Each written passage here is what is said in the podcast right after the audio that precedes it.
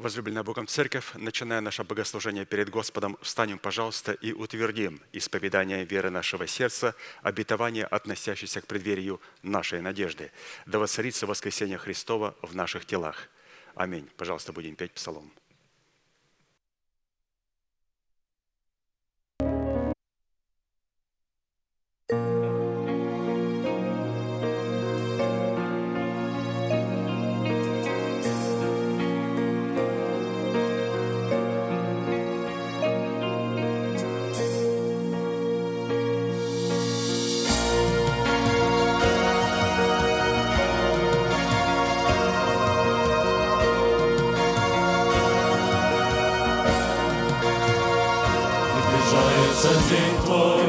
Господь всемогущий,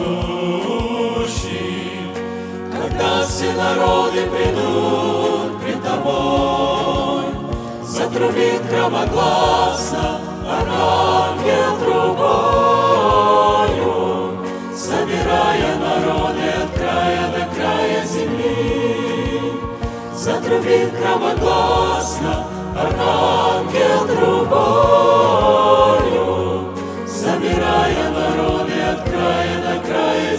Как в огни пред потопом еле женились, и не думали люди, что близок конец. Молились воды с неба, и бездны открылись, погребая живущих на грешной земле. Полились воды с и бездны открылись, Погребая живущих на грешной земле. Как Содом и Гамора, ведомые страстью, Прожигали великий общения огонь, Отвергая законы божественной власти Получили возмездие в ужасный тот день Отвергая законы божественной власти. Получили возмездие в ужасный тот день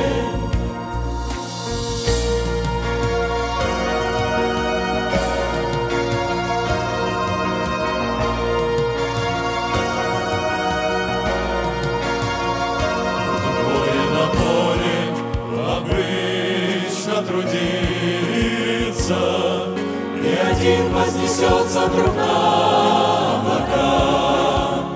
Поздно будет другому уже измениться. На мучение придется остаться тогда. Поздно будет другому уже измениться. На мучение придется остаться тогда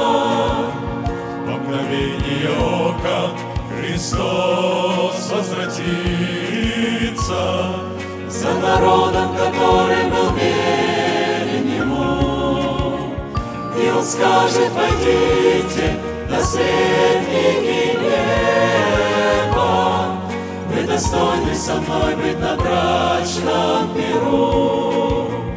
И Он скажет, войдите, наследники неба, Вы достойны со мной быть на брачном миру. Остальных миллионы воскреснут луги, Чтобы вместе живыми предстать пред судом. Самый храбрый воскликнет пред Богом великим, Вся земля возрыдает пред грозным Христом. Самый храбрый воскликнет пред Богом великим. Вся земля возрыдает пред грозным Христом. Приближается день Твой, Господь всемогущий, Когда все народы придут пред Тобой. Затрубит громогласно архангел трубой, собирая народы от края до края земли. Затрубит громогласно архангел трубою, собирая народы от края до края земли.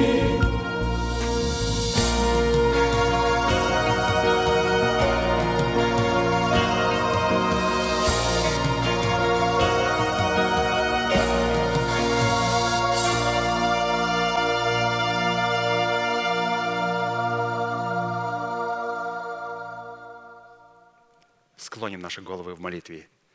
Дорогой Небесный Отец, во имя Иисуса Христа, мы благодарны имени Твоему Святому за вновь представленную привилегию быть на месте, которое очертила десница Твоя для поклонения Твоему Святому имени. И ныне позволь наследию Твоему во имя крови завета подняться на вершины для нас недосягаемые и сокрушить всякое бремя и запинающий нас грех. Да будут прокляты в этом служении, как и прежде, все дела дьявола, болезни, нищета, преждевременная смерть, демоническая зависимость, всевозможные страхи, депрессии, разрушения, костность, невежество – все это да отступит от шатров святого народа Твоего. И ныне встань, Господи, на место покоя Твоего Ты и ковчег могущества Твоего, и да облекутся святые Твои спасением Твоим, и да возрадуются пред лицом Твоим. Дай нам больше от Духа Твоего – пропитай нас Духом Твоим святым. Позволь нам найти светлое лицо Твое. Мы благодарим Тебя, что это служение представлено апостолом Аркадием в Твои божественные руки, и мы молим Тебя, продолжай вести его рукою сильную и превознесенную. Великий Бог, Отец и Дух Святой. Аминь. Будьте благословены, пожалуйста, садитесь.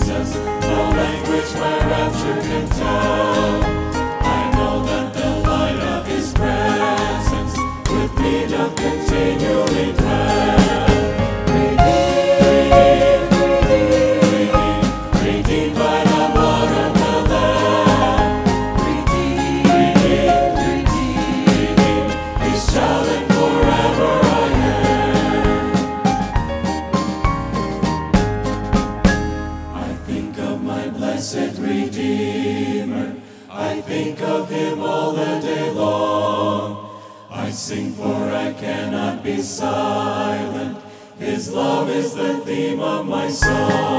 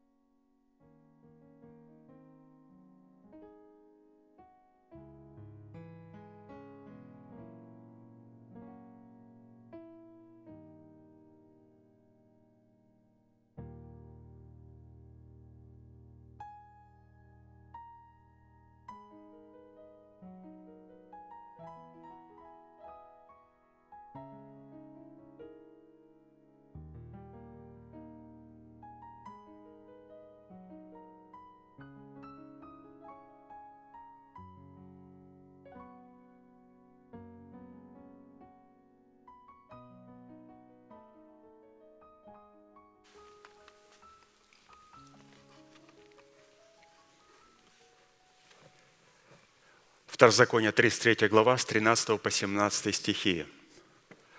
Об Иосифе сказал, «Да благословит Господь землю его вожделенными дарами неба, росою и дарами бездны, лежащей внизу, вожделенными плодами от солнца и вожделенными произведениями луны, превосходнейшими произведениями гор древних и вожделенными дарами холмов вечных, и вожделенными дарами земли и того, что наполняет ее.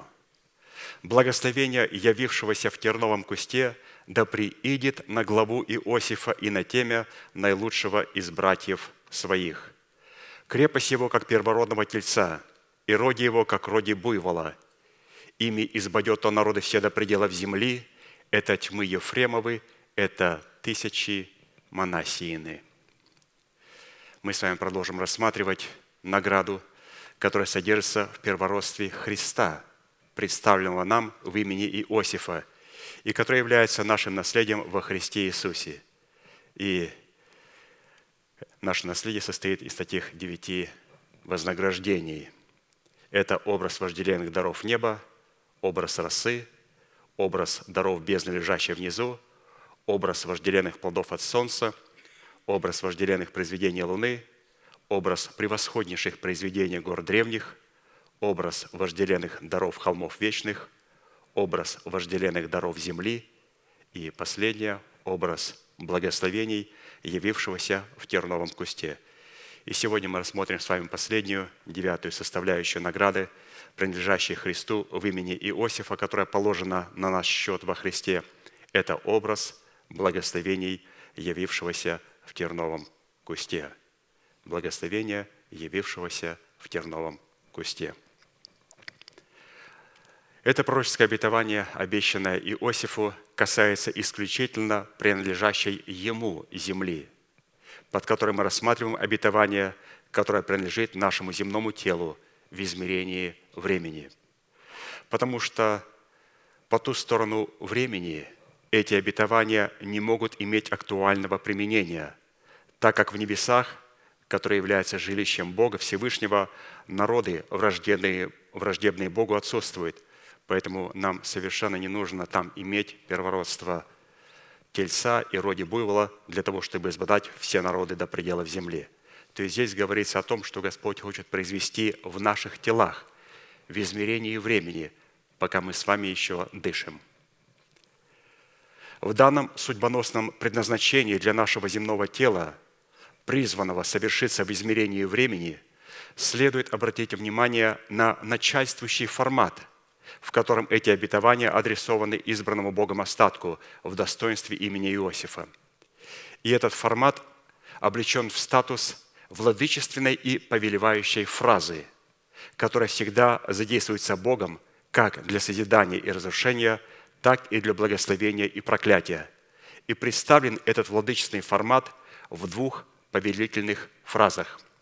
Начальная фраза построена так. «Об Иосифе сказал – да, благословит Господь землю его вожделенными дарами. То есть это первая владычественная фраза, начальствующая фраза, через которую Бог может что-то для нас сделать. Да, благословит Господь землю его вожделенными дарами. Да, благословит. А вот заключительная же фраза звучит так. Да приидет благословение на главу Иосифа и на теме наилучшего из братьев своих.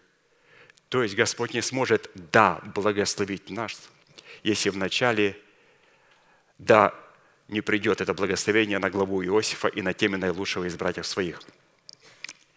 Из этой заключительной фразы следует, что для того, чтобы эти благословения стали актуальными для Иосифа, то вначале они должны были почить на главе Иосифа и только затем на его темени. Не на голове Иосифа, а на главе Иосифа, и потом только на темени или же на голове Иосифа. Отсюда следует, что если бы Иосиф не признавал над собою власти главы в лице своего отца Иакова, у Бога не было бы основания, чтобы все эти предназначенные для его тела благословения почили бы на его темени. Так в свое время Давид признал над собой власть отца своего Иисея через правильное отношение к овцам отца своего, что позволило Давиду быть помазанным на царство. А Моисею такое отношение к своему тестю позволило прийти к горе Божьей Хариву и встретиться с Богом, явившегося ему в терновом кусте. Так и написано. Моисей пас овец у Иофора, тестя своего священника Мадьямского – Однажды провел он стадо далеко в пустыню и пришел к горе Божьей Хариву. И явился ему ангел Господень в пламени огня из среды тернового куста, и увидел он, что терновый куст горит огнем, но куст не сгорает. Моисей сказал, «Пойду и посмотрю на сие великое явление, от чего куст не сгорает». Господь увидел, что он идет смотреть, и возвал к нему Бог из среды куста и сказал, «Моисей, Моисей!» Он сказал, вот я. И сказал Бог, не подходи сюда, сними обувь твою с ног твоих, ибо место, на котором стоишь, есть земля святая. И сказал, я Бог отца твоего, Бог Авраама, Бог Исаака и Бог Иакова. Моисей закрыл лице свое, потому что боялся воззреть на Бога. Итак, Иосиф, Моисей и Давид – их троих объединяло одно. Они пасли овец отца своего и искали не своей воли, Поэтому они и вошли в свое полное наследие и стали прямым прообразом Иисуса Христа. Так Иосиф был назван Сафнав Паниах, что обозначает «Спаситель мира» или же «Христос». Моисей сказал, «Пророка воздвигнет вам Господь, Бог ваш из братьев ваших, как меня, только Его слушайте». И Христос представлен в книге Откровения как лев от колена Иудина и корень Давидов. Его называли сын Давидов. То есть мы видим, что все эти полномочия, оказывается, являлись наследием Христа, и что Иосиф, Моисей и Давид, они вошли в наследие Христа и разделили со Христом его наследие. Мы спросим, при чем же тут десятина?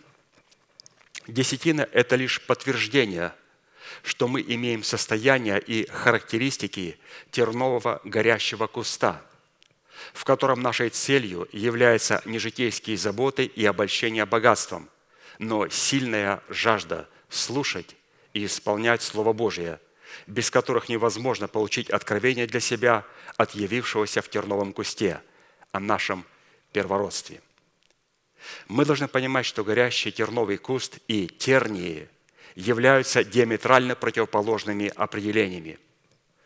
Слово, упавшее в тернии, это та категория людей, которые слушают Слово Божие, но которая подавляется заботами, богатством и наслаждениями житейскими и не приносит в них плода правды.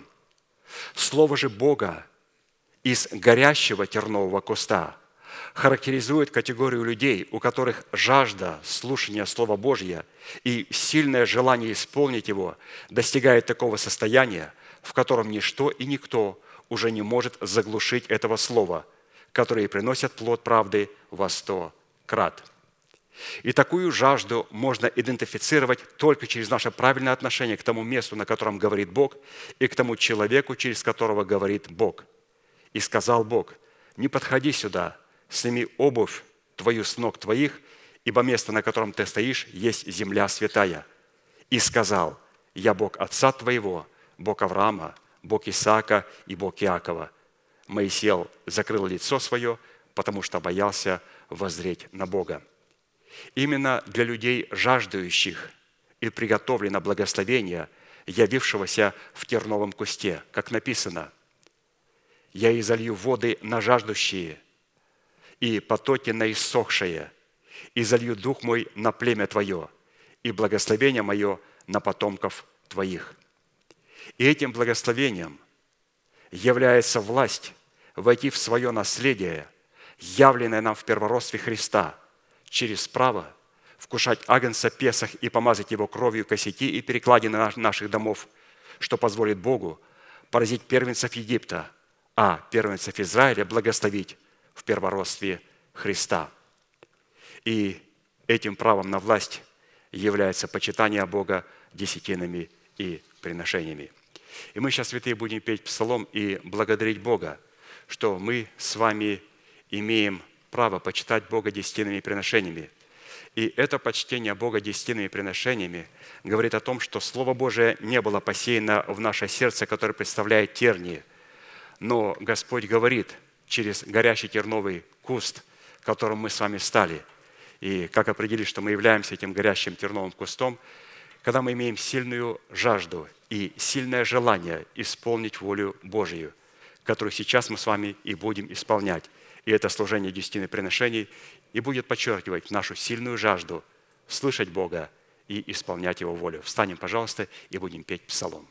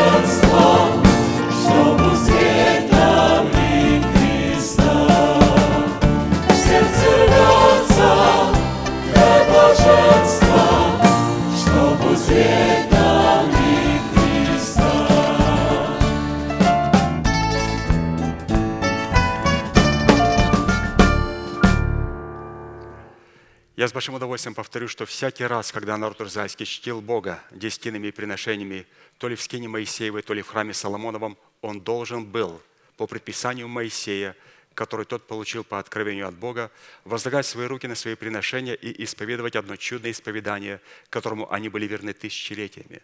Мы с вами, будучи тем же Израилем, привитые к тому же корню, питаясь соком той же маслины, сделаем то же самое – протяните вашу правую руку, символ правовой деятельности, и молитесь вместе со мной. Когда будем молиться, и будем заканчивать такими словами, да придет благословение на искупленный народ Твой. Мы должны понимать, что оно придет на искупленный народ только тогда, когда Господь благословит главу Иосифа, и потом это благословение придет на голову Иосифа.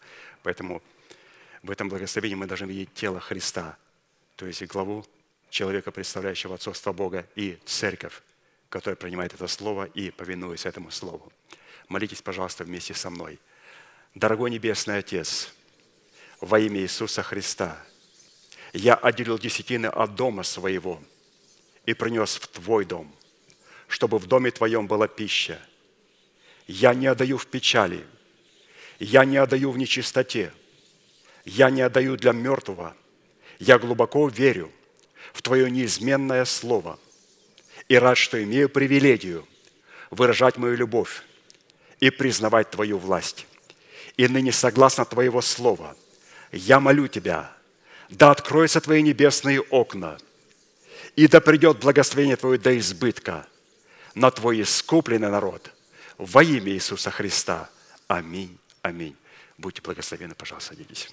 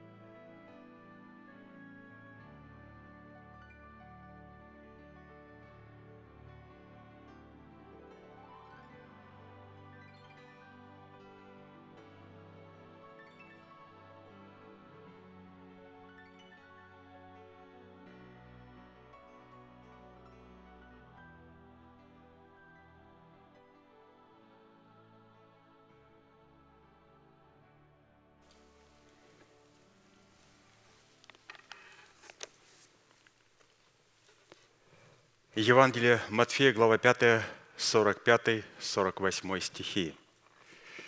«Да будете сынами Отца вашего Небесного, ибо Он повелевает солнцу своему восходить над злыми и добрыми и посылает дождь на праведных и неправедных.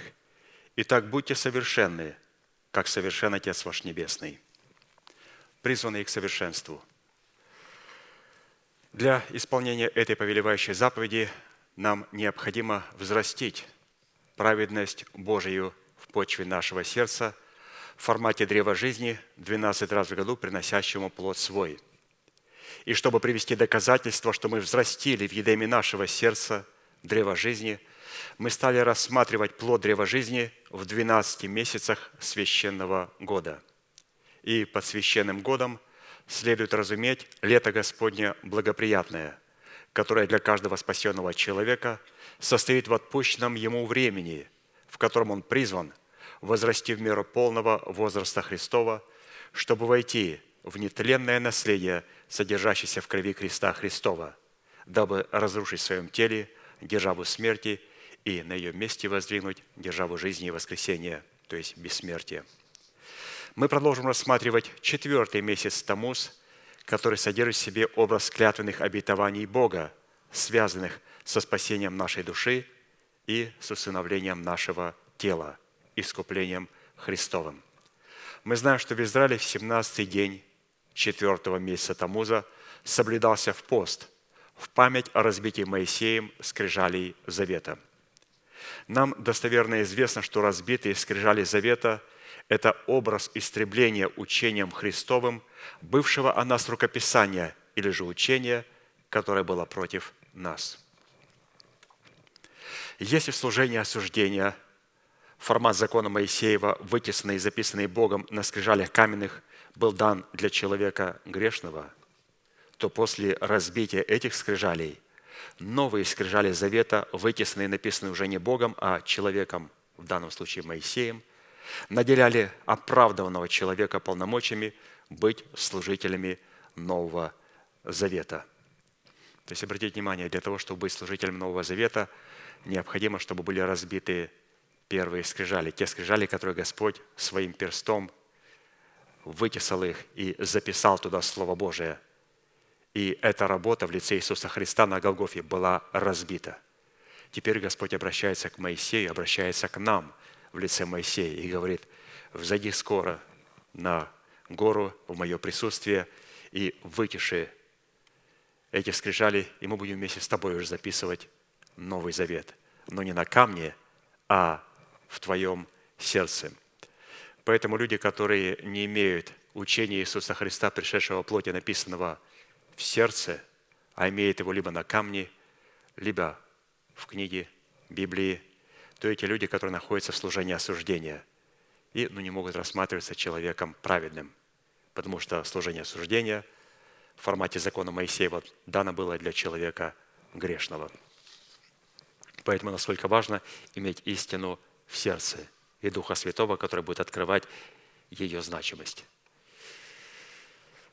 В связи с этим мы остановились на назначении праведности Божьей в сердце человека, а именно, какие цели призвана преследовать праведность Божия, пребывающая в нашем сердце, а в частности на том, что назначение праведности в нашем сердце, принятое нами в разбитых скрижалях завета формате оправдания и утвержденных в новых скрижалях в формате плода правды, призваны дать Богу возможность не законом даровать нам обетование, быть наследниками мира – но праведностью веры, подобно тому, как Он это даровал Аврааму и семени его. Не законом даровать нам праведность, а праведностью веры. То есть там есть вероучение.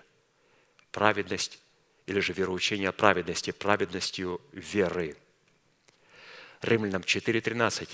«Ибо незаконом даровано Аврааму или семени его обетование быть наследниками мира, но праведностью веры». То есть праведностью веры мы сможем с вами быть наследниками мира. Только через праведность веры, но не через дела закона. Говоря уже конкретно о наследии мира, потому что мы с вами являемся наследниками мира, которые получили его праведностью веры. Говоря о наследии мира, мы уже рассмотрели первые два вопроса. Это какими свойствами Писание наделяет мир Божий – и какие назначения призваны выполнять мир Божий в наших отношениях с Богом. А посему сразу обратимся к рассматриванию вопроса третьего. Какие условия необходимо выполнять, чтобы во Христе Иисусе облечься в наследие завета мира? И вот мы рассмотрели с вами первую составляющую за право быть облеченным в мир Божий, который призван соблюдать сердца наши и помышления во Христе Иисусе, состоял в уклонении от зла и в делании добра – ну, мы с вами это уже прошли на прошлом богослужении. Сегодня мы рассмотрим вторую составляющую цены. И вторая составляющая цены за право быть облеченным в мир Божий, призванный соблюдать наше помышление во Христе Иисусе, это выполнение условий за право иметь головной убор из весона, покрывающий нашу голову, с прикрепленным к нему голубым шнуром, полированной дощечку с чистого золота, с вырезанной на ней, как на печати, надписи «Святыня Господня». Исход 28, 36, 43. «И сделай полированную дощечку из чистого золота, и вырежь на ней, как вырезывают на печати, святыня Господня, и прикрепи ее шнуром голубого цвета к кедару, так, чтобы она была на передней стороне кедара, и будет она на челе Аароновом. И понесет на себе Аарон недостатки приношений, посвящаемых от сынов Израилевых, о всех даров, ими приносимых. И будет она непрестанно на челе его для благоволения Господня к ним. Сделай и сынам Аароновым головные повязки, сделай им для славы и благолепия, и облеки в них Аарона, брата твоего, и сынов его с ним, и помажь их, и наполни руки их, и посвяти их, и они будут священниками мне. И да будут они на Аароне и на сынах его, когда будут они входить в скинию собрания или приступать к жертвеннику для служения во святилище, чтобы им не навести на себя греха и не умереть. Это устав вечный для него и для потомков его по нем. Следует сразу отметить, что покрывало в достоинстве Кедара из Весона являлось формой храмовой одежды только тех мужчин, которые происходили из рода Ааронова. Эта форма отличала их не только от своих братьев-левитов, но и от всех других израильтян, включая женщин. А следовательно, в обычной жизни носить такие покрывала воспрещалось, потому-то они и были предназначены, чтобы приступать к Богу. Причина такого повеления состояла в том, что головной убор из весона во время поклонения, с одной стороны, служил определением мира с Богом, а с другой – атрибутом посвящения Богу, дающим право приступать к Богу. А посему войти в присутствие Бога без головного убора, выполненного из весона, означает навести на себя смертельный грех или же навлечь на себя вину, которую невозможно будет обновлять покаянием. Именно так гласит имеющееся постановление. «И да будут они на Аароне и на сынах его, когда будут они входить в скинию собрания и приступать к жертвеннику для служения во святилище, чтобы им не навести на себя греха и не умереть». В данном случае фраза «чтобы им не навести на себя греха и не умереть» говорит о сознательном и волевом противлении воле Божьей, выраженной в имеющемся постановлении, которое приравнивается к сознательному и волевому противлению павшего Херувима, за которое невозможно обновлять покаянием. То есть павший Херувим навел на себя грех, потому что он пренебрег вот этим постановлением, как следует себя вести, когда человек входит в присутствие Бога – и когда человек начинает представлять его славу, он должен покрыть себя. А вот павший Херувим этого не сделал, поэтому он навел на себя грех и умер, и его невозможно обновлять покаянием.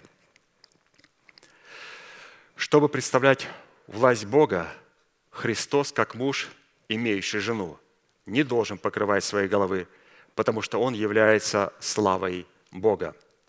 А посему отсутствие головного убора из весона во время поклонения у нас – это со стороны человека попытка взойти на высоты облачные и сесть на краю севера, чтобы выдавать себя за Бога или же быть подобным Всевышнему, или выдавать себя за Христа. То есть здесь пастор проводит аналогию, что когда Христос с нами, то Христос не покрывает своей головы перед Отцом. Почему? Потому что у Христа есть церковь, есть слава. И тот, кто обладает славой, как жена, жена – слава мужа. Вот эта слава должна покрывать себя в присутствии Христа. И пастор здесь проводит такую аналогию, что когда люди не почитают статуса, являясь церковью, являясь женой, и срывают с себя это покрывало, и они говорят, что я, Христос, сам для себя. Да нет, святые, мы церковь. Мы жена невеста Агнца, мы слава Христа. Христос когда с нами предстает перед Отцом, у него голова не покрыта. У нас голова покрыта, как у жены. Поэтому насколько важно понимать, чтобы нам не выдавать себя как херувим осеняющий, павший, выдавать себя за Бога.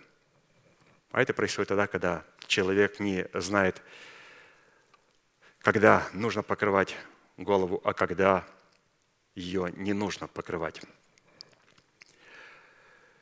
В связи с этим приведем семь составляющих в определении Кедара из Весона, которое является свидетельством мирных отношений с Богом, и с которым мы сможем уразуметь ту цену, которая необходима для того, чтобы приступать к Богу. И рассматривать головной убор из Весона мы будем не в предмете какого-либо материального атрибута на голове человека, а в составляющих наше посвящение, дающее нам право облечься в мир Божий в достоинстве Кедара из Весона. То есть, ну, это мы понимаем, конечно же, мы не говорим о просто головных уборах или же атрибутах, когда человек одевает шапку. То есть женщину ну, покрывал или же платочек, ну, никогда не уродовал. А вот э, когда мальчики, например, сидят в помещении, заходят мальчики, особенно здесь в Америке так принято, сидит и в кепке сидит.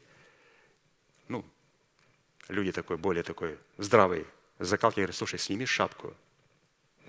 Зачем? Сними шапку. Ты находишься в обществе. Но у девочки никто никогда не говорит, там, например, сними платок. Почему? Потому что практически платок – это говорит о том, что у меня длинные волосы, я являюсь славой кого-то. Но когда а, мальчики вот таких вот бейсболках, таких в шапочках, это можно на улице так ходить. Но как только мы входим в помещение, шапочку снимаем и ложим в сторону. Либо надо такого человека поправить, сними шапку. И поэтому, особенно мужчинам, категорически запрещается одевать шапки и кепки, как это принято во многих церквах, у которых нет приличия и благолепия. Поэтому для мужчин головной убор в церкви неприемлем. Жены должны быть все покрытые в церкви. Это либо женская прическа, она может быть и короткая, и длинная, как угодно. И также а, это могут быть просто покрывала, или же они никого не уродовали. Но если у вас есть длинные волосы, и у вас есть женская прическа, этого достаточно. Итак, давайте посмотрим на семь составляющих. Первое. Головной убор в достоинстве Кедара из Весона – это прообраз правильных отношений с людьми, через благовестие которых Бог посылает и заключает с нами завет мира. В силу чего мир с Богом, выраженный в завете с Богом, могущий соблюдать наше помышление во Христе Иисусе, поставлен в прямую зависимость от нашего правильного отношения к посланникам Бога в теле Христовом. 2 Коринфянам 1, 20, 22. «Ибо все обетования Божии в нем «да» и в нем «аминь» в славу Божию через нас». Это пишет апостол, значит, через апостолов. «Утверждающий же нас с вами во Христе и помазавший нас есть Бог, который запечатлел нас и дал залог Духа в сердца наши». Исходя из данной констатации, одним Бог дал помазание познавать и определять суть содержимого во всяком обетовании и затем посредством благовествуемого слова передавать его обетование собранию святых. А для других дал помазание посредством слушания и соблюдения услышанного принимать это обетование, как написано, Откровение 1, 3. Блажен человек, слушающий слова пророчества сего и соблюдающий написанное в нем, ибо время близко. Блажен читающий и слушающие во множественном числе слова пророчества сего. Один читающий, многие слушающие, но все соблюдающие написанное в нем. Так начинается книга «Апокалипсис». Но это третий стих ее. Но первый стих начинается с других слов – он начинается со слов «апокалипсис» или же «откровение Иисуса Христа», которое дал ему Бог, чтобы показать рабам своим, чем он лежит быть вскоре. И он показал. Как показал? Послав он через ангела своего рабу своему Иоанну. И потом Иоанн говорит, блажен читающий в единственном числе и слушающий во множественном числе слова прочества всего и соблюдающий написанное в нем – Поэтому для человека апокалипсис начинается со слов «Как я принял откровение Иисуса Христа, которое дал ему Бог Отец, и Он передал нам через ангела своего». Мы приняли от ангела, у которого крылышки есть, или от ангела, которого Бог поставил представлять отцовство Бога в церкви. Если кто-то принял, как мне однажды человек, который сделал разделение, сказал, мне, собственно, ангел передал новое благовествование. Я говорю, а можно услышать, а что это такое за иное благовествование? Так, в нескольких словах. И он улыбнулся говорит, а тебе это не надо. Я говорю, потому что у тебя его нету. Ты лжешь. Ты человек, обольщающий людей. Бог хочет передать свое благовествование через человека, представляющего отцовство Бога. И как мы с вами читали о том, чтобы нам пришло благословение, вначале Господь должен был благословить главу Иосифа, и только затем благословение придет на темя, уже на голову Иосифа. И мы увидели ее вот в этом голосе, говорящего из горящего тернового куста. И пастор очень красиво показал и объяснил, что этим терновым кустом был сам Моисей. Это он себя довел до такой жажды. Это он себя довел до такого состояния, чтобы желание иметь исполнить волю Божию. И когда Господь увидел состояние такого сердца, состояние сердца, которое не зависит от земного, но которое преследует цели и Божии волю, то такого человека, разумеется, он послал для того, чтобы через него потом ввести наследие Божие в наследство Иисуса Христа. Поэтому в этом терновом кусте был представлен Моисей, или же состояние его сердца, сильная жажда слышать Слово Божие и сильное томление исполнить это Слово Божие. Поэтому здесь мы видим о том, что необходимо иметь вот это благословение – человека, который нам передаст, главу, который передает нам Слово, иметь сильную жажду слышать от Него Слово и исполнять это Слово. Филиппийцам 4.9, чему вы научились, что приняли и слышали и видели во мне, то исполняйте, и Бог мира будет с вами. То есть от кого мы учимся? От человека, от которого можем принять. А принять – это тот, от которого можем слышать Слово Божие. И мало того, и апостол Павел говорит, и видели во мне то, чему я учу вас. То есть человек, посланный Богом, представитель отцовства Бога, это человек, который сможет говорить то, чем он живет, чем он сам является.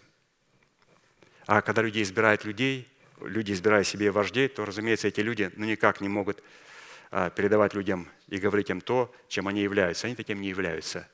Они такими не являются. Бог находит такого человека и ставит такого человека, который сможет учить. И человека, от которого можно принимать, которого можно слушать, и в котором можно видеть, что Бог творит в этом человеке. И потом мы начинаем видеть, а теперь, что Бог творит во мне. Поэтому вначале Господь благословляет главу Иосифа, и потом только благословение переходит на теме наилучшего из братьев своих, на Иосифа. Ну, Иосифе, разумеется, наследие Христа, то есть мы все с вами. Вот такая была первая составляющая – Вторая составляющая головного убора в достоинстве скидара из Весона – это атрибут власти над ангелами, служащими нам по воле Божьей. Евреям 1, 13, 14. «Кому, когда из ангелов сказал Бог, «Сиди, одесную меня, доколе положу врагов твоих под ножья ног твоих», не все ли они суть служебные духи, посылаемые на служение для тех, которые имеют наследовать спасение – не все ли они, эти ангелы, суть служебные духи, но посылаемые на служение только для тех, которые имеют наследовать спасение. И мы увидим, что значит наследовать спасение. Это те святые, которые, чуть вперед забегу, которые приняли оправдание даром в Весоне и потом трансформировали его в формат праведности. И формат праведности – это не просто Весон, это кедар с золотой дощечкой – Кедар из Вессона золотой дощечкой святыня Господня. Вот именно таким Господь и посылает ангелов на служение. Отсутствие такого атрибута власти во время молитвы – это знак, свидетельствующий перед ангелами об отсутствии в человеке страха Господня, который воспрещает ангелам ополчаться вокруг нас, чтобы избавлять нас от бед и служить нам. Псалом 33, 8. «Ангел Господень ополчается вокруг». Вокруг кого? Вокруг боящихся Его – и избавляет их. Исходя из имеющейся констатации, следует, что головной убор в достоинстве кедар из весона – это атрибут страха Господня, пребывающего в человеке в достоинстве премудрости Божьей. То есть это атрибут страха, который выражает себя в премудрости, и который пребывает у человека, эта премудрость пребывает на его темени, на его голове. Чтобы подтвердить данную мысль, учением апостолов будем исходить из того, что все они получили познание о том, что во Христе Иисусе нет мужского пола и женского, и что все мы одно во Христе Иисусе. И что под молящейся женой имеется в виду Церковь Иисуса Христа в лице невесты Агнца, а под мужем глава тела Церкви имеется в виду Сын Божий в статусе Сына Человеческого, а также те человеки, которых Бог поставил, чтобы пасти и взращивать избранных Божьих в меру полного Христова. Галатам 3, 26, 29. «Ибо все вы сыны Божьи по вере во Христа Иисуса». Здесь говорится и к мужскому полу, и к женскому. Вот что сделал Господь Иисус Христос. То есть я сейчас не читаю обращения к штанам, к юбкам тоже. И также к штанам женского фасона. Тут ничего страшного нету, когда женщина ходит, то есть в штанах, ну это обязательно, то есть должно быть обязательно женского фасона. Прически могут быть короткими, это будет женская прическа. Но у меня вот это мужская прическа. Если у женщины вот такая прическа, это ненормально. Если мужчина отращивает волосы, это тоже ненормально. Христос был Назареем с длинными волосами. Христос никогда не был с длинными волосами. Христос был Назареем, потому что он был из города Назарет. И он участвовал в трапезе и пил вино. И никто не сказал, ты Назарей, как ты пьешь вино? У тебя же длинные волосы. У Христа не было длинных волос. Его называли Назареем, потому что он был из города Назарета, у него была короткая прическа. Когда у мужчины длинные волосы, желание отращивать, это не что иное, как дух гомосексуализма. А когда у женщины есть прическу сделать, как у меня, ну, я понимаю, иногда не позволяет, тогда паричок надо одеть или что-то такое. Ну, женщине нормально, нормально иметь волосы. Это знак того, что она является славой своего мужа. Ибо все вы сыны Божьи по вере во Христа Иисуса, все вы во Христа крестившиеся, во Христа облеклись. Нет уже иудея, ни язычника, нет раба, ни свободного, нет мужского пола, ни женского, ибо все вы одно во Христе Иисусе. Если же вы Христовы, то вы семя Авраамова и по обетованию наследники. Мы не имеем права толковать какое-нибудь изречение в Писании в отрыве от других изречений – а теперь обратимся к другому изречению того же апостола, но только в другом его послании, которое могло бы подтвердить эту мысль. 1 Коринфянам 11.10. «Посему жена и должна иметь на голове своей знак власти над нею для ангелов». Если мы упраздним добавочные слова переводчиков, переведенных ими в скобках, которых нет в оригинале, то мы получим текст совершенно иным смысловым значением, а именно «посему жена и должна иметь на голове своей власть для ангелов». Исходя из того, что мы, как невеста Агнца, независимо от пола и социального статуса, должны иметь достоинство такого покрывала на своей голове, который мог бы служить перед Богом кедаром из Весона, следует, что всем нам – чтобы иметь достоинство такого покрывала на своей голове, необходимо признавать над собой власть Христа в лице пастора и его помощников, которые с ним действуют в одном духе, но не которые используют его власть, его имя для того, чтобы возвышать себя. Как я определяю? Помощник пастыря в одном духе – это будет человек очень скромный и никогда не будет делать ударения. Он пастырь. Мне говорят, как вас называть? Вы или ты? Я говорю, на ты. Ну, говорит, мой ровесник. Мой ровесник 50 лет. Я говорю, на ты. А пастырь Даниил можно? Я говорю, просто Даниил. Потому что я должен понимать, что есть позиция пастыря, есть роль пастыря. Я исполняю роль пастыря. У нас в церкви человек, представляющий отцовство Бога. Бог дал ему эту позицию. И когда его нету, я исполняю эту роль. Поэтому не надо мне приписывать эти э, ранги, потому что я исполняю ту роль, которую мне необходимо выполнять и где нуждается Господь в помощи. Он, например, нуждается здесь. Завтра нужна будет помощь провозить канализацию в церкви. Вы же не подойдете ко мне и скажете, сантехник Даниил. Почему? Почему я так страстно хочу, или другие хотят, чтобы меня назвали пастырь Даниил? Завтра буду проводить сантехнику. Сантехник Даниил – а потом буду какие-то другие работы делать, и будут постоянно мне эти вешать. Поэтому, святые, мы должны понимать, и помощники пастыря не должны страстно желать, он пастырь. Мы сослужители. Мы просто помогаем нашему пастырю, брату Аркадию, вести его служение. И все. Поэтому я говорю, пожалуйста, можно на «ты» и можно, пожалуйста, Даниил. Вот это будет очень правильная форма.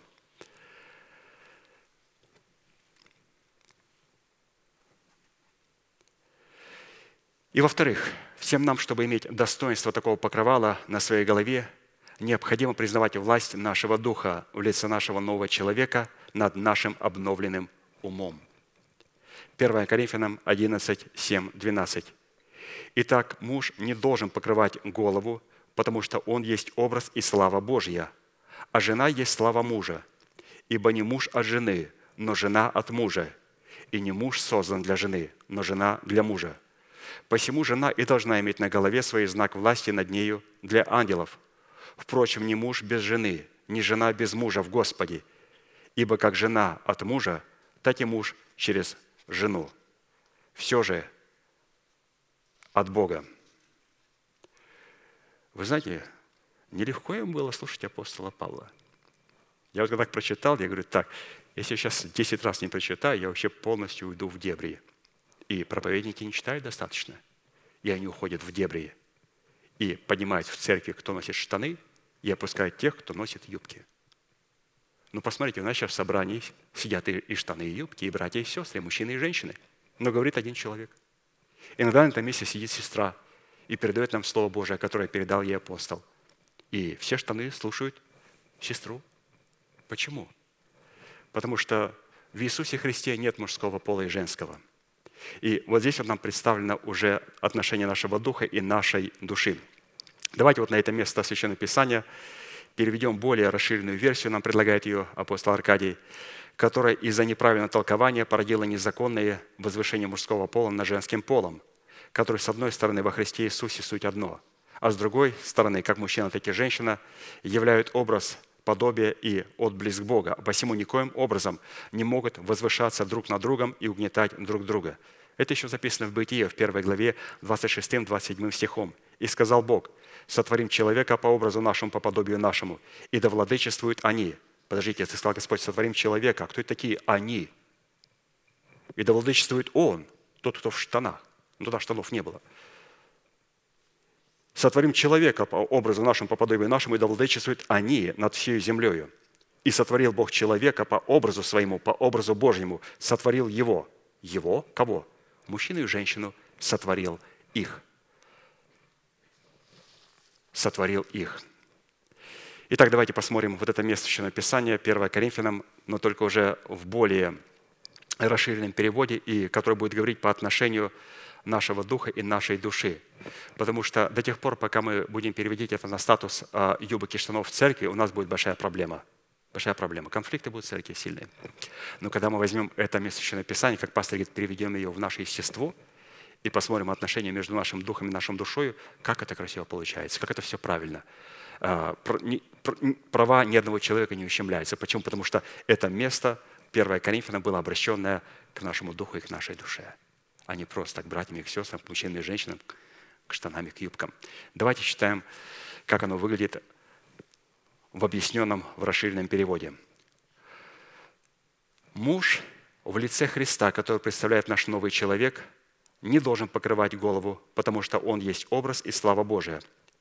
И жена, которая представляет наше обновленное мышление, есть слава мужа. Ибо не муж в лице нашего нового человека произошел от жены, но жена в лице нашего обновленного мышления произошла от мужа. И не муж в лице нашего нового человека создан для жены, но жена в лице нашего обновленного мышления создана для мужа. Посему жена в лице нашего обновленного мышления и должна иметь на голове своей власть для ангелов. Впрочем, ни муж без жены, ни жена без мужа в Господе, ибо как жена от мужа, так и муж через жену. Все же от Бога. То есть вот, пожалуйста, здесь говорится о отношении между мужчиной и женщиной, и в данном случае между нашим духом и а, нашей душой, что наша душа должна признать власть Духа, потому что наш Дух представляет власть и лицо Господа Иисуса Христа.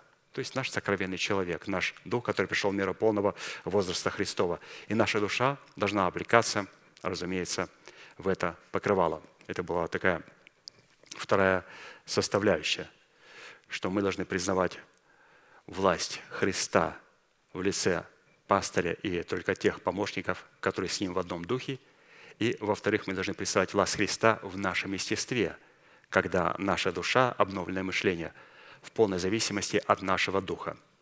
То есть вот такая красота. Третье. Головной убор в образе достоинства Кедара из Весона – это печать праведности, служащая перед Богом доказательством принадлежности человека к святыне Господней. Исход 28, 36, 38. «И сделай полированную дощечку из чистого золота, и вырежь на ней, как вырезывают на печати святыни Господня, и прикрепи ее шнуром голубого цвета к кидару, так, чтобы она была на передней стороне кидара. И будет она на челе Аароновом непрестанно для благоволения Господня к ним». То есть вот эта надпись, которую необходимо было вырезать как печать святыня Господня, что она себя включает. Святыня Господня – это искупленный Богом, сокрытые в Боге, являющийся святилищем Бога, привязанный к Богу, зависимый от Бога, принадлежащий Богу, собственность Бога, взятый Богом в свой удел, наследующий с Богом, связанный с Богом одной судьбой. Вот какая судьба у человека, который имеет кидар на голове своей, и на котором золотая дощечка из чистого золота, и на ней написано «Святыня Господня». То есть он является собственностью Бога. Полированная дощечка из чистого золота – это свидетельство того, что данный человек искуплен кровью креста Христова от проклятия наследственного рока, который он наследовал по генетической линии своих тленных отцов. 1 Петра 1, 18, 21. «Нетленным серебром или золотом искуплены вы от суетной жизни, перданные вам от отцов, но драгоценную кровью Христа, как непорочного и чистого агнца, предназначенного еще прежде создания мира, но явившегося в последние времена для вас, уверовавших через Него в Бога, который воскресил Его из мертвых и дал Ему славу, чтобы вы имели веру и упование на Бога.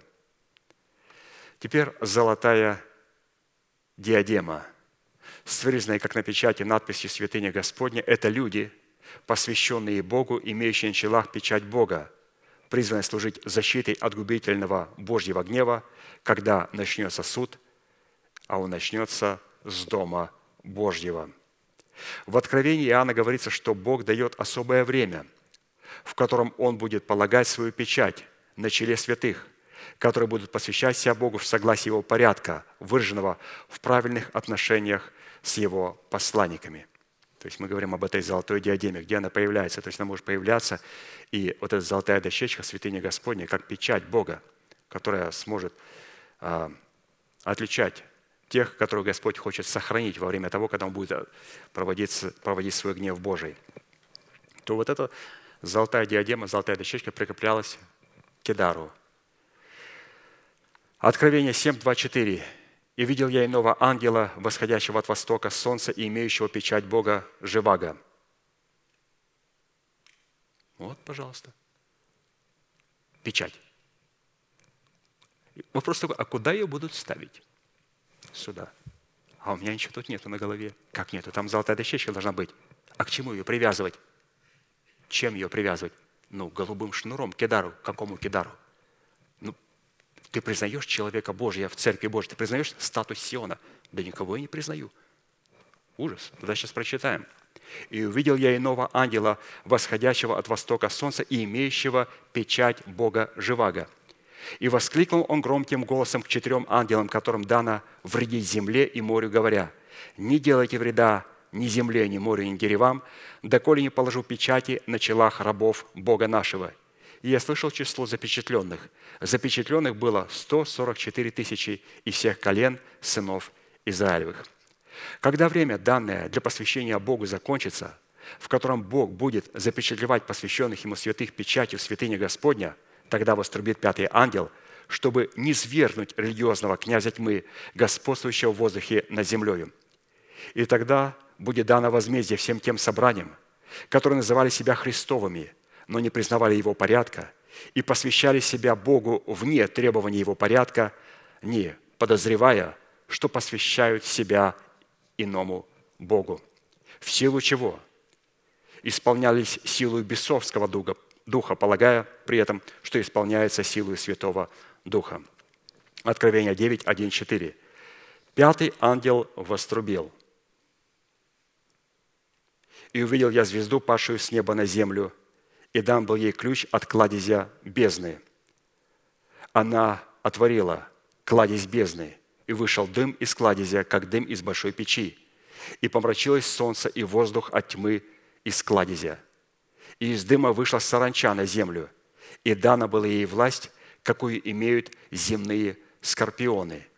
И сказано было ей, чтобы не делала вреда траве земной и никакой зелени, и никакому дереву, а только одним людям, которые не имеют печати Божьей на челах своих. И что интересно, у этих скорпионов были волосы наподобие, как волосы женщины. То есть ложное признание. Я признаю того, кто льстит моему слуху, кого мы избрали путем голосования. Вот этих людей будут жалить вот через этих проповедников слова, как скорпионы. Будут травить их и травить их и травить их ядом.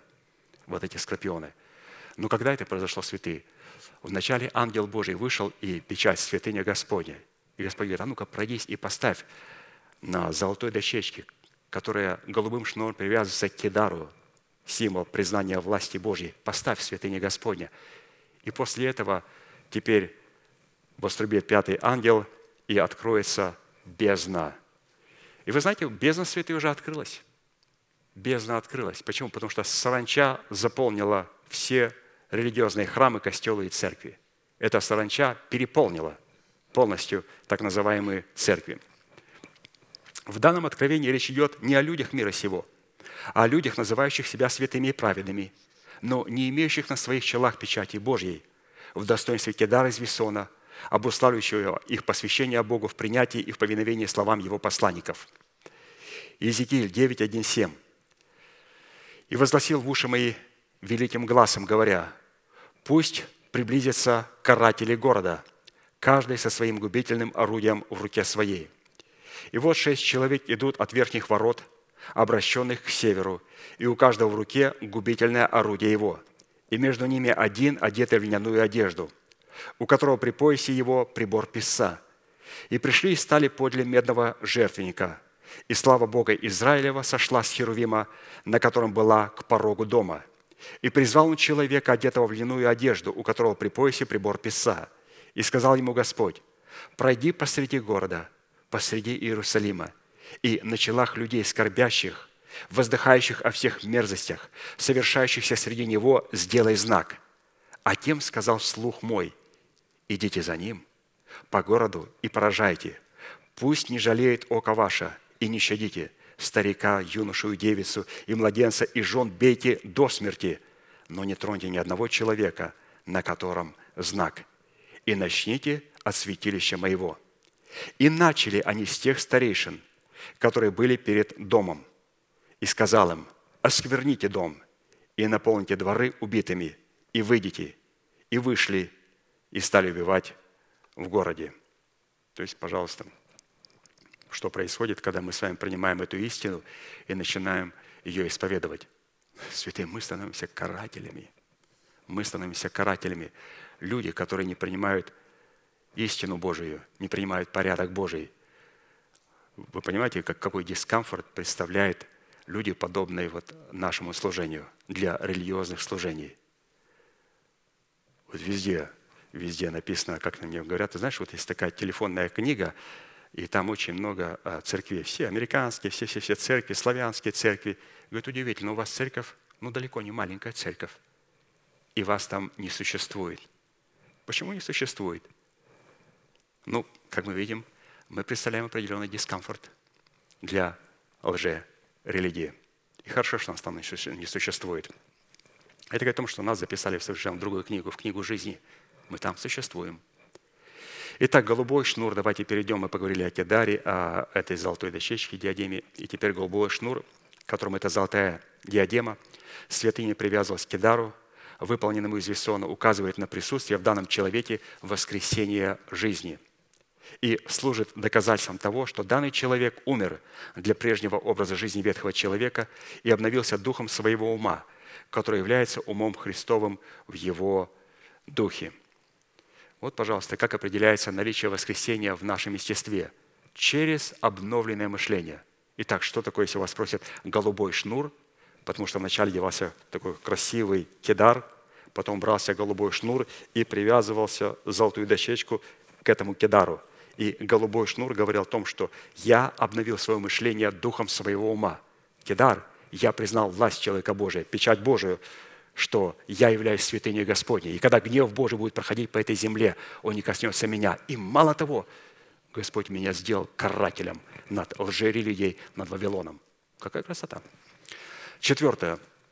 Головной убор в достоинстве Кедара из Весона – это готовность к брачному торжеству с агнцем или же готовность к брачным отношениям, возводящим человека совершенно на более высокий уровень отношений с Богом. Откровение 19, 7, 8. «Возрадуемся и возвеселимся, и воздадим Ему славу, ибо наступил брак Агнца, и жена его приготовила себя. И дано было и облечься весон чистый и светлый, весон же есть праведность святых. И дано было и облечься весон чистый и светлый. Интересно, раньше он был чистый, а теперь у жены невесты Агнца он стал еще и светлым. Весон же есть праведность святых. Подождите, оправдание, праведность. Что такое оправдание? Это весон чистый. Что такое праведность? Это весон чистый и светлый. Это то, что светится. Это то, что является светом и солью. Это то, что приводит в дискомфорт лжерелигию. Весон чистый, светлый – это и есть праведность святых. Кедар из весона с диадемой святыни – это составляющая хитона из весона, который обслуживал диадему святыни. То есть, когда человек одевал хитон, священник, он одевал нижнее платье, потом одевал верхний, и все это было из весона, хитон. И также у него была вот эта диадема святыни, кидар из весона. А посему брак Агнца – это время, когда мы облекаемся в кидар из весона, которому голубым шнуром привязана диадема, святыни с надписью «Святыня Господня». Не признавая на собою поставленной Богом власти в достоинстве кедара из весона, мы отказываемся от того, чтобы наше оправдание перешло в формат праведности. Давайте еще раз прочитаем, святые. «Не признавая над собою поставленной Богом власти в достоинстве кедара из весона, мы отказываемся от того, чтобы наше оправдание перешло в формат праведности». То есть никогда наше оправдание не сможет перейти в формат праведности, никогда наше весон чистый не станет весоном чистым и светлым без наличия кедара. И кедара, на котором есть золотая дощечка, полированная дощечка, отполированная, ясно должно быть написано. Не так, что где там написано, я не могу понять. Да я сам не знаю, кто я. Как не знаешь? Мы только что прочитали. Для чего полированная дощечка? Для того, чтобы каждая буковка была написана четко. Я четко понимаю, я святыня Господня. И я четко понимаю, что за этим стоит определением. Мое оправдание пришло в формат праведности, и мой чистый весон выразил себя в кидаре из весона, на котором есть вот эта золотая дощечка святыни Господня, которая прикрепленная голубым шнуром, то есть обновленным мышлением. И таким образом, если мы этого не имеем, оправдание, которое пришло в формат праведности, мы разрываем мирные отношения с Богом, что побуждает Бога изгладить наши имена из книги жизни – вот, пожалуйста, святые. Человеку дали чистый весон, он радуется. И говорит, ты знаешь, что перед тем, как ты умрешь, у тебя на голове должен быть кедар из чистого весона. Он говорит, а если этого не будет, то ты умрешь. Как умру? У меня, у, у меня весон. Он говорит, вот это материал должен быть здесь. А как определить его здесь? Там будет голубой шнур и золотая дощечка, святыня Господня. Вот тогда мы не потеряем спасение – нам следует разуметь, что кедар из весона с диадемой святыни налагает на его носителей чрезвычайную ответственность. Это посвятить себя Богу в его святости. То есть до этого мы говорили о карателях города. Это святые, которые признали порядок Божий и исповедуют его своей жизнью, своим поведением, своими словами, своему отношению к церкви. Что вы возвышаете свою церковь? Что вы так любите ее? Что вы возвышаете вашего пастыря? Мы говорим, как, как вы можете не любить вашу церковь? Как вы не можете любить человека, через которого вам дает а, Господь хлеб жизни, ману? Как можно это не любить? У нас не так много вещей, которые надо ценить. Не так много святынь, за которые надо отстаивать. И если в нашем присутствии начинают плевать в церковь, надо момент не молчать. Не надо опускать глаза скромно. Не надо. Надо сказать, да запретите тебя Господь. Когда в моем присутствии придет в церковь, я никогда скромно глаза не опускаю. Когда в моем присутствии плюют в пастыре, я никогда скромно глаза не опускаю. Когда в моем присутствии плюют в истину, которую мы слышим, я никогда не опускаю глаза. У меня не так много ценных вещей, и я ими дорожу. И вы ими дорожите также. Давайте прочитаем о сынах Левия. Исход 32, 26, 35. «И стал Моисей в воротах стана и сказал, кто Господень ко мне?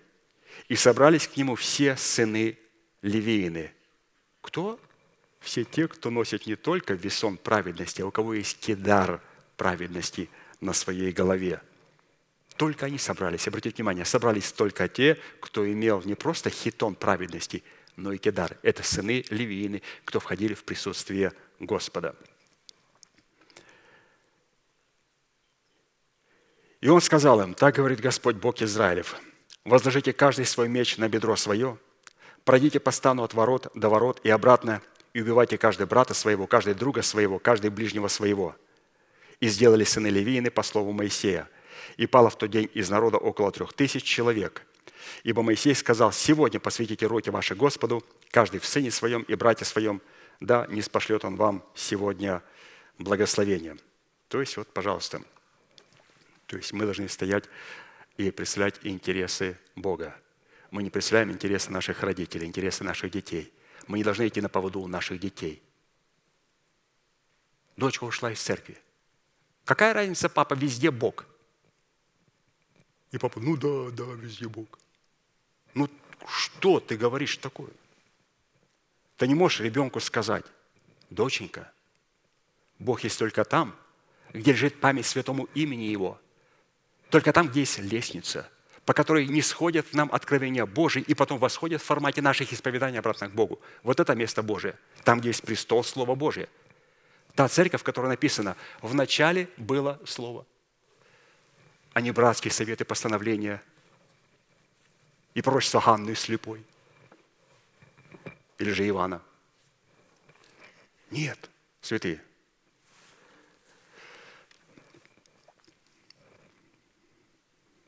То есть мы должны иметь мужество, иметь мужество и не идти на поводу своих родителей. Родители, которые начинают плевать, думая, что им легче там с высоты плюнуть. Конечно же, легче, когда вниз плюешь. Но когда родители плюют, потом к старости эти бабушки начинают звонить сюда. И говорит, смогли вы, пожалуйста, мне помочь наладить отношения с моим сыном? И расскажите, когда вы порвали эти отношения – Говорит, когда плюнула вашу церковь. Оказывается, я плюнул против ветра, и она попала мне в лицо. И я каюсь в этих словах. Я хочу отозвать эти слова обратно через мое покаяние. Прошу извинения, что я сказал про вашу церковь. Я сделала неправильно. Сколько лет эта женщина, которая была в зрелом возрасте, стала бабушкой? Сколько лет она потеряла отношения со своим сыном?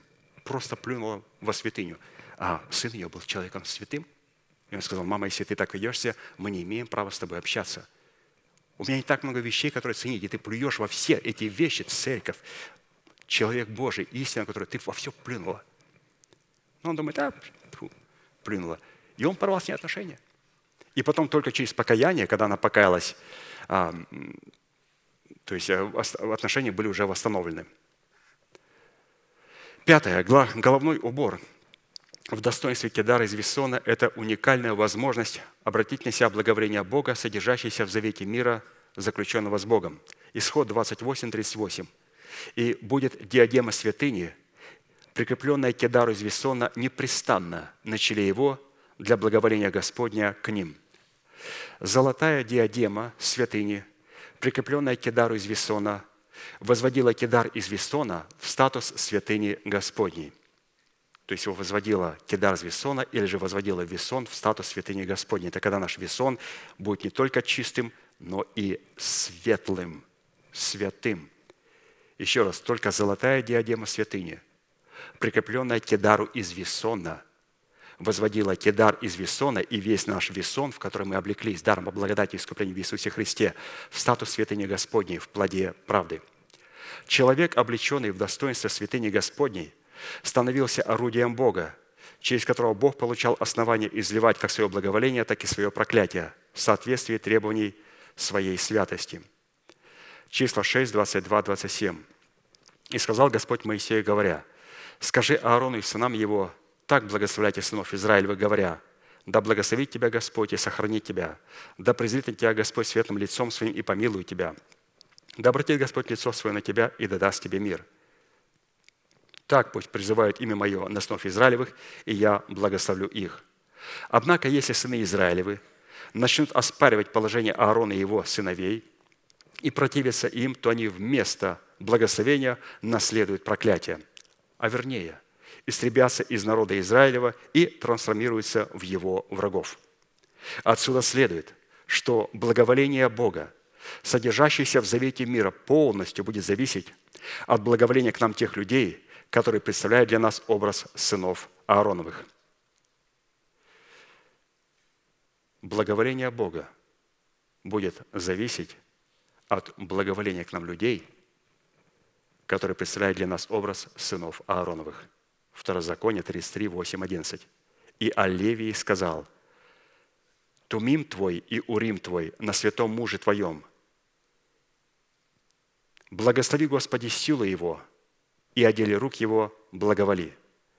Порази чресла восстающих на него и ненавидящих его, чтобы они не могли стоять».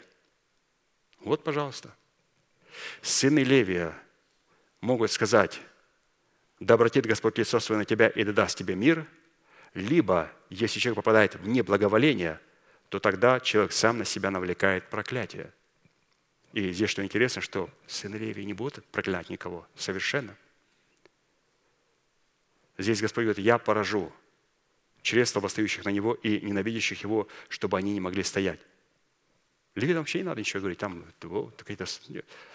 Писание говорит, Господь говорит, я буду поражать. Почему? Потому что когда человек не хочет принять благословение от Бога, то что он хочет принять? У нас остается только слово проклятие. Поэтому у нас святые и у всех святых, конечно же, где в церквах есть вожди Божии, люди, поставленные Богом, есть только два слова.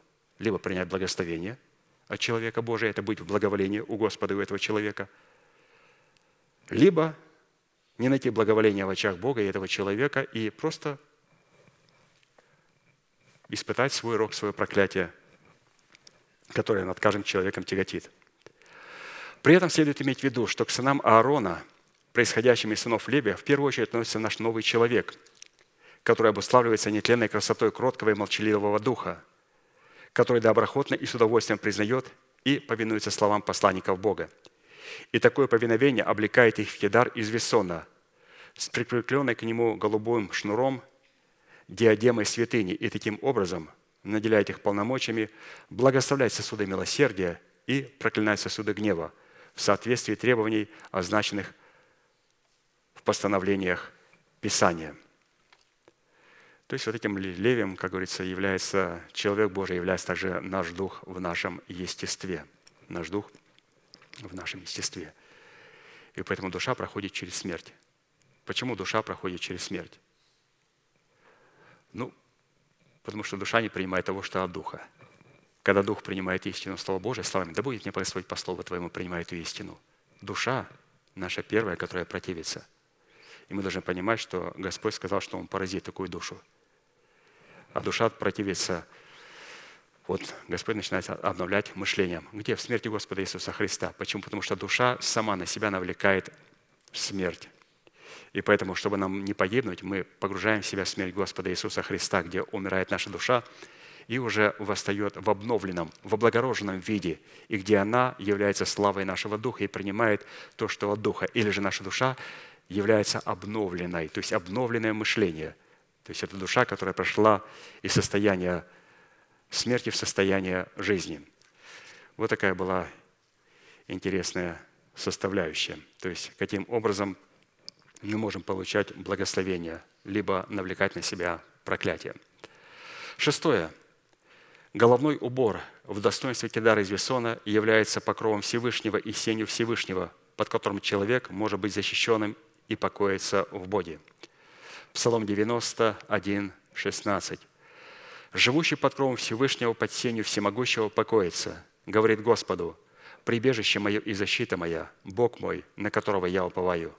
Он избавит тебя от сети ловца, от гибельной язвы, перьями своими осенит тебя, и под крыльями его будешь безопасен. Щит и ограждение истина его. Не убоишься ужасов ночи, стрелы, летящие днем, язвы, ходящие во мраке, заразы, опустошающие в полдень. Падут подле тебя тысячи и десять тысяч одесную тебя, но к тебе не приблизится. Только смотреть будешь очами твоими и видеть возмездие нечестивым. Ибо ты сказал, Господь, упование мое, Всевышнего избрал ты прибежищем твоим. Не приключится тебе зло, и язва не приблизится к жилищу твоему.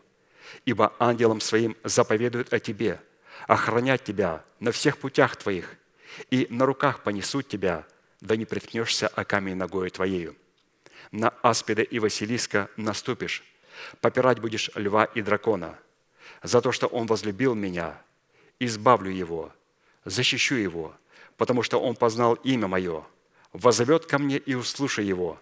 С ним я в скорби, избавлю его и прославлю его. Долготою дней насыщу его и явлю ему спасение мое. Вот это шедевр. С чего начинается? Живущий под кровом Всевышнего, под сенью Всемогущего. Вот какой Господь наследие предложил нам. Человек, который покоится под сенью Всевышнего и у которого прибежищем и защитой является упование на Бога, обращает на себя благоволение Бога в таких составляющих. Бог избавит его от сети ловца и от гибельной язвы. Бог осенит его перьями своими. Под крыльями Бога он будет безопасен. Истина Божия будет щитом и ограждением его. Не приключится ему зло. Язва не приблизится к жилищу нашему. Ангелы будут охранять нас на всех путях наших. Ангелы на руках понесут нас. Такой человек не приткнется о камень ногой своей, он наступит на аспида и Василиска, он будет попирать льва и дракона – он возовет к Богу, и Бог услышит его. Бог будет с ним в скорби его. Бог избавит его от скорбей и прославит его. Бог насытит его долготой дней. Бог явит ему свое спасение. Как много для человека, который находится под кровом Всевышнего, под сенью Всемогущего. То есть кровь и сень. Кровь, она может, например, то есть тень. Тень может быть от крова, а сень может исходить от дерева, от крыла птицы. То есть сень. Сень исходит от живой личности. И поэтому, если мы находимся под кровом, но при этом не находимся под сенью, то вот эта тень от этого крова находится под большим вопросом. Тень должна быть всегда сенью. И если мы находимся под сенью человека, представляющего отцовство Бога, то мы обязательно будем находиться также и под тенью, то есть под кровом Всевышнего. И ни в коем случае, разумеется, не находиться под кровом людей и в том собрании, которое не является этим кровом. Писание говорит, что голубица моя, голубица моя, она будет в ущелье скалы под кровом утеса. Что такое кровь утеса? Это слово, которое а, вот в формате утеса, достаточно острое слово. Слово, которое может поранить. Или же обрезать наше необрезанное ухо, необрезанное сердце. Это слово, которое говорит помазанник Божий, исполненный Святого Духа. Вот мы сейчас читаем это Слово Божие, помазанное Духом Святым, которое не идет ни на какой компромисс, ни с кем и никак. А вот представьте, когда выходит человек в демократической структуре и говорит, братья и сестры, у нас в воскресенье было братское служение, и братья постановили. Этот человек – духовный гомосексуалист – он постоянно виляет своим местом, чтобы угодить и понравиться братьям. Братья сказали, братья постановили. Это духовный гомосексуализм в церквах. Нам нужен человек Божий, и нам нужно слово, которое будет в формате утеса, так, чтобы оно обрезывало наше ухо и обрезывало наше сердце. Ну и седьмая составляющая. Головной убор в достоинстве кедара из весона – являются предметом славы и благолепия, необходимым для помазания посвящаемого человека в священники Богу. Исход 28, 40, 41. «Сделай и сынам Аароном головные повязки для славы и благолепия, и облеки в них Аарона, брата твоего, и сынов его с ним, и помажь их, и наполни руки их, и посвяти их, и они будут священниками мне. Если вы обратили внимание, пишет апостол Аркадий, то для помазания посвящаемого, посвящающего нас в священство необходимо иметь на себе кедар из весона. А посему люди, пришедшие к власти над народом Божьим посредством разделения, в котором они бросили вызов имеющемуся начальству, это люди, которые либо никогда не имели подобного покрывала, либо имели, но затем отвергли его. Поэтому такие люди, если прибегают к Богу, то этим Богом является либо их собственный дух, либо какой-нибудь дух обольстителя. И если они исполняются каким-нибудь силой, то этой силой является сила обольщения своим умом, либо сила обольщения духом нечестия, действующим через человека, сожженной совестью. Мы сейчас, святые, будем молиться. И мы будем молиться, и на этом месте мы сегодня будем провозглашать нашу победу над плотью, над запинающим грехом, над зависимостью. И для того, чтобы принять эту свободу, нам необходимо облечься в весон чистый и светлый. И весон чистый и светлый, он всегда будет идти с кедаром. То есть эта молитва нам не принесет совершенно никакой пользы, если мы находимся в церкви, и нам некому исповедовать грехи. Нас не могут призвать, и мы не можем получить спасение, получить оправдание. Почему? Потому что ну, невозможно иметь весон, хитон, и при этом не иметь кедара из весона – Поэтому мы будем признавать сегодня Преосвященника Господа Иисуса Христа, признавать Его божественный порядок, признавать, что Он на этом месте может прощать, может оправдывать, может исцелять. И не просто может, Он очень это сильно хочет делать. И Он будет делать это прямо сейчас. Мы будем ждать вас у алтаря на этом месте. Будьте благословены вашей молитве.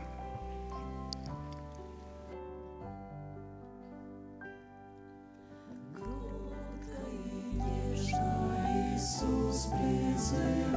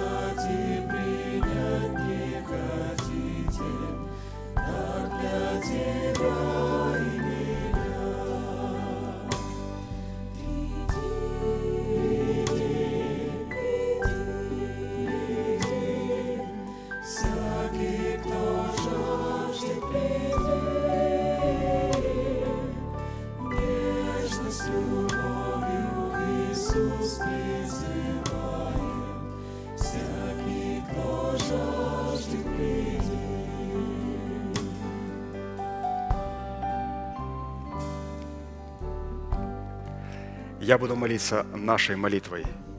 И прошу вас глубоко верить, что Бог за нас. Он не против нас. Он возлюбил нас своей любовью. Он даровал нам дело своего искупления. И Он встал между нами и нашими врагами, чтобы защитить нас и поднять нас до своего уровня. Глаза закрыты – это элемент тайной комнаты. Руки воздеты к небесам – это знак того, что наши руки без гнева и сомнения, и мы готовы принять от Господа Его благодать и Его оправдание. Молитесь, пожалуйста, вместе со мной.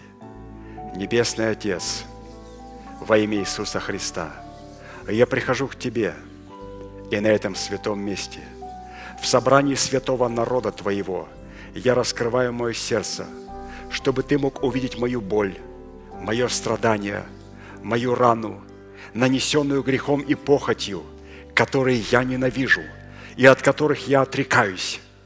Я прихожу к Тебе с моей зависимостью, запинающим грехом, болезнью, страхами, попранной честью и поруганным достоинством. Прошу Тебя, прости меня, омой меня, очисти меня, исцели мою рану, восстанови меня и защити меня кровью Сына Твоего. И прямо сейчас, перед небом и адом, я хочу исповедать, что согласно Твоего Слова я омыт, я очищен, я исцелен, я восстановлен, я оправдан, я спасен. Прощаются грехи ваши и беззакония ваши во имя Иисуса Христа. Да благословит тебя Господь, да презрит на тебя светлым лицом своим и помилует тебя и да даст тебе мир. Да падут вокруг тебя тысячи и десятки тысяч, одесную тебя, а к тебе не приблизятся. Да придут на тебя благословения гор древних и холмов вечных. Да будет шумом низвергнута из тела твоего держава смерти, и на ее месте да будет воздвигнута держава жизни и воскресения. Да придет все это на тебя и на все потомство твое, и весь народ да скажет Аминь.